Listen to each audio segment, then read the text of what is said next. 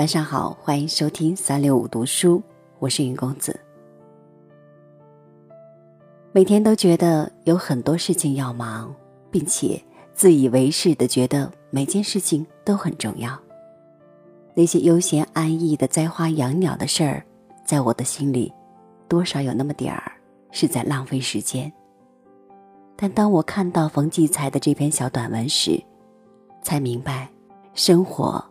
远不止眼前的苟且，还有更多来自生命的启迪。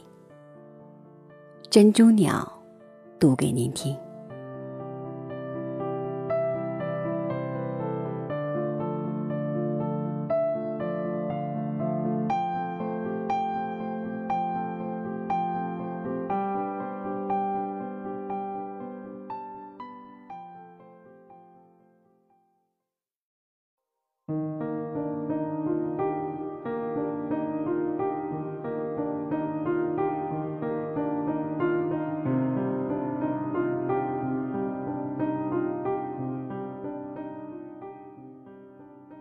朋友送我一对珍珠鸟，放在一个简易的竹条编成的笼子里。笼里还有一卷干草，那是小鸟舒适又温暖的巢。有人说，这是一种怕人的鸟。我把它挂在窗前，那儿还有一盆异常茂盛的法国吊兰。我便用吊兰长长的、串生着小绿叶的垂蔓蒙盖在鸟笼上。它们就像躲进深幽的丛林一样安全，从中传出笛儿般又细又亮的叫声，也就格外轻松自在了。阳光从窗外射入，透过这里。吊兰那些无数指甲状的小叶，一半成了黑影，一半被照透，如同碧玉，斑斑驳驳，生意葱茏。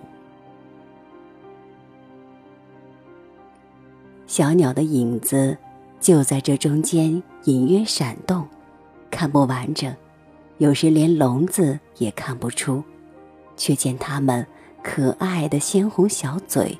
从绿叶中伸出来。我很少扒开叶蔓瞧它们，它们便渐渐敢伸出小脑袋瞅瞅我。我们就这样一点点熟悉了。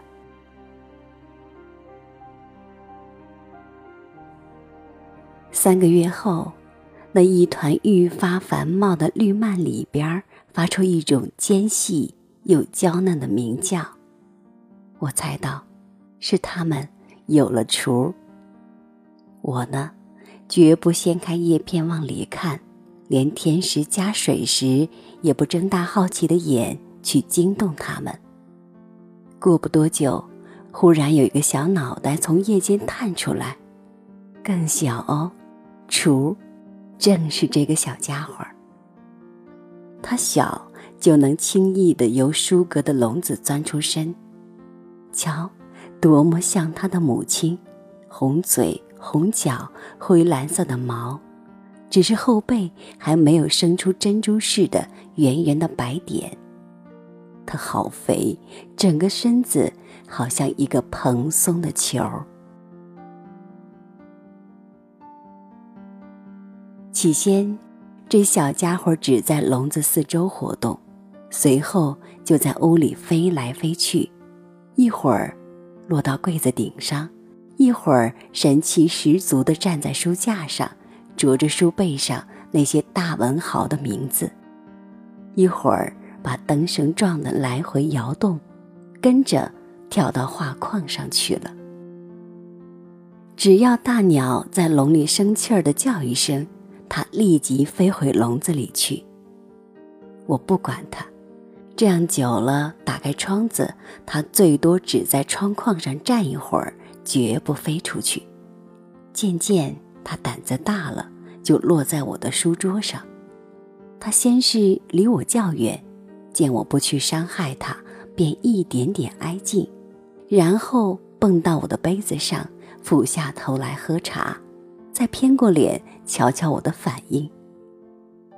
我只是微微一笑，依旧写东西，他就放开胆子跑到稿纸上，绕着我的笔尖蹦来蹦去，跳动的小红爪子在纸上发出擦擦响。我不动声色的写，默默享受着这小家伙亲近的情谊。这样，他完全放心了，索性用那涂了蜡似的角质的小红唇，哒哒啄着我颤动的笔尖。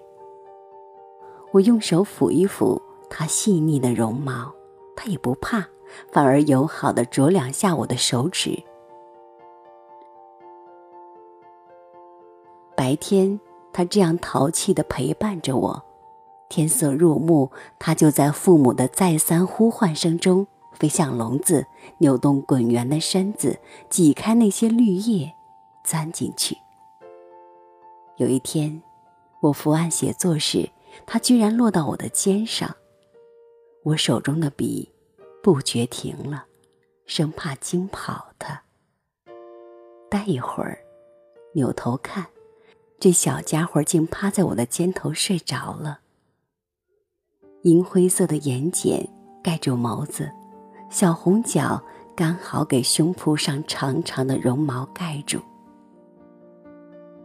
我轻轻抬一抬肩，他没醒，睡得好熟，还夹夹嘴，难道在做梦吗？我笔尖一动。流泻下一时的感受。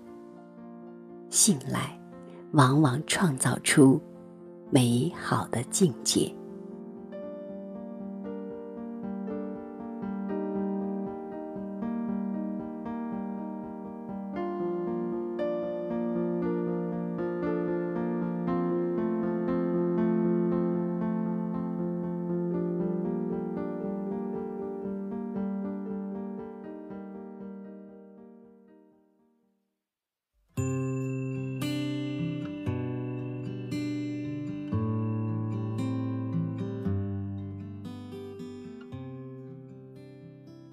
生命的美好不仅在于那些光鲜的得到与成功，还有生命之于他人的需要与信任。也许不必如何惊天动地，只要这一刻有你在，我便安心。而你会因我的存在，拥有生命的安详与欢欣。感谢您的收听，愿三六五读书每天陪伴您晚间。宁静的时光，我是云公子，下期节目再会。去放手，